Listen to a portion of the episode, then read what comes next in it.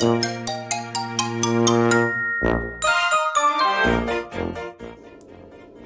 様、こんにちは。一郎です。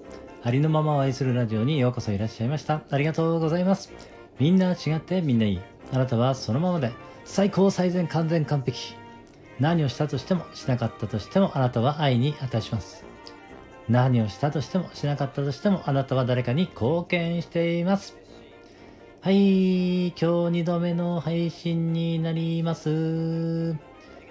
朝のね、一言メッセージは聞いていただけましたでしょうか？えー、できればね、続けていきたいと思ってるんですけれども、えー、どうなるかはね、ちょっとその日になってみないとわかりません。そんな感じでやっております。よろしくお願いします。ゆるくね、ゆるくやっております。よろしくお願いします。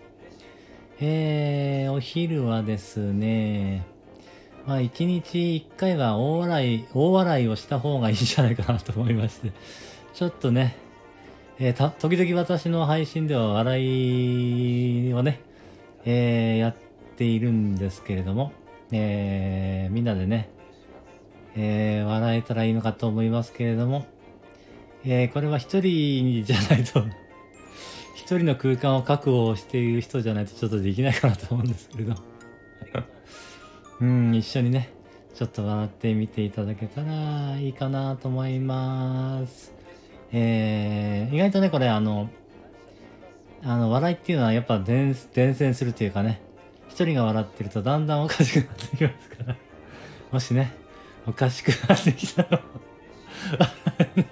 ダメだ。なんかあの なんとなくおかしくなってきあの、結構ね、笑おうと思えば結構笑え、笑えるんですよ、これ。あのー、なんて言うんでしょうね。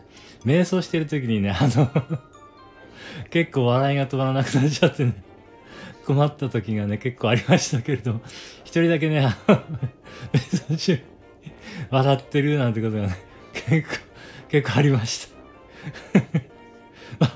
あの、大笑いするとね、結構体にいいですから、もしよかったら一緒に笑って みてください。ちょっと笑いすぎてね、手がピリピリしてきました。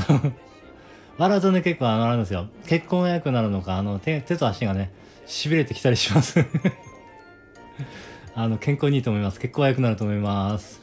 絶対ね、笑うのはいいですから、一日一回は笑いましょうということで、お昼の配信は以上です。聞いていただきましてありがとうございました。ではまた、さよなら